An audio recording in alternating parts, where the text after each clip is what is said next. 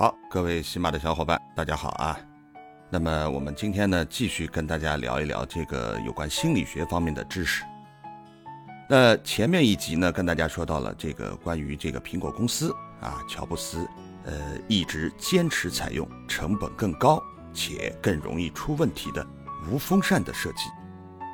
这是因为随着时间的增加，计算机的内部会积累很多的灰尘。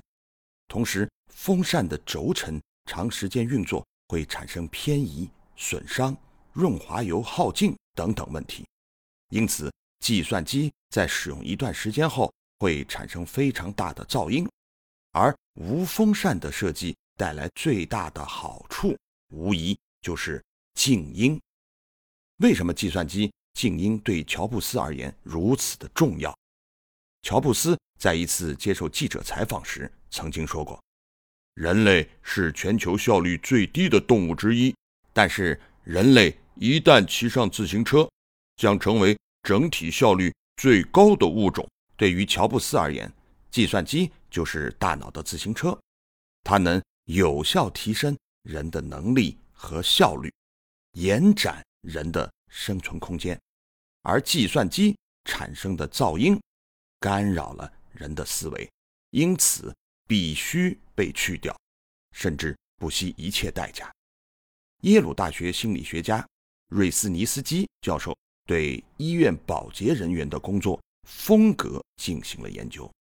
他发现，大部分保洁人员认为工作就是为了挣点工资，工作本身充满了无聊。但是，少数的保洁人员除了做好本职工作，还与护士。医生还有探望者之间有丰富的交流，并在交流时给对方带来快乐。工作对于这些保洁人员而言，不仅仅是打扫卫生，更是为了让病人尽快恢复健康。据此，瑞斯尼斯基教授提出了工作其实是可以分为三类：做工、事业和使命。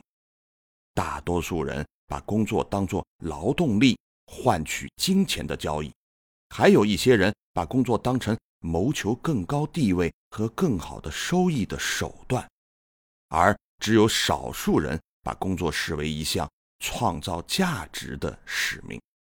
他们追求的不是交易，不是证明自己，而是改变世界的满足感。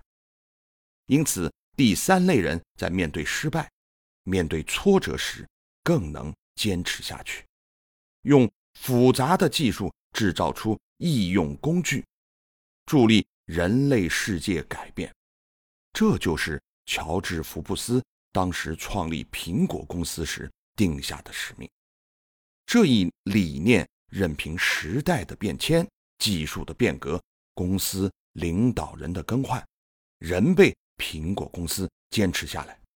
成为公司不变的一，没有这个一，再多的零也毫无意义。如今，无风扇已经成为笔记本电脑的标配。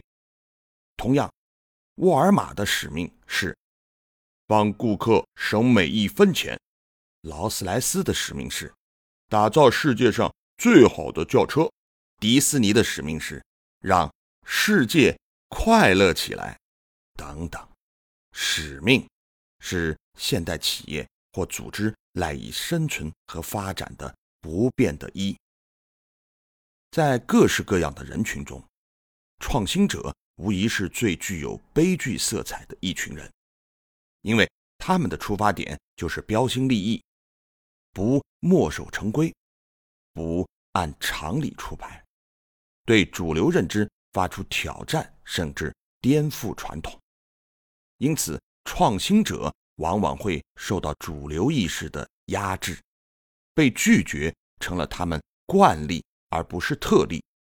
但是，创新者仍然前赴后继，因为他们知道，人类的所有重大进步都来自自我传统的颠覆，来自把异端变成常识，来自把亚文化变成主流文化。他们是革命者。所以就必然有牺牲，而面对牺牲，他们异常的坦然，因为他们会把创新视作一种使命。正如在工地上，工人认为他们在搬砖，工头说他们在建一堵墙，而创新者则宣称他们在建造一座神圣的教堂。从使命出发，并以始为终，才能潜入深海，然后跃上云霄。好，这集就到这儿，下集更精彩。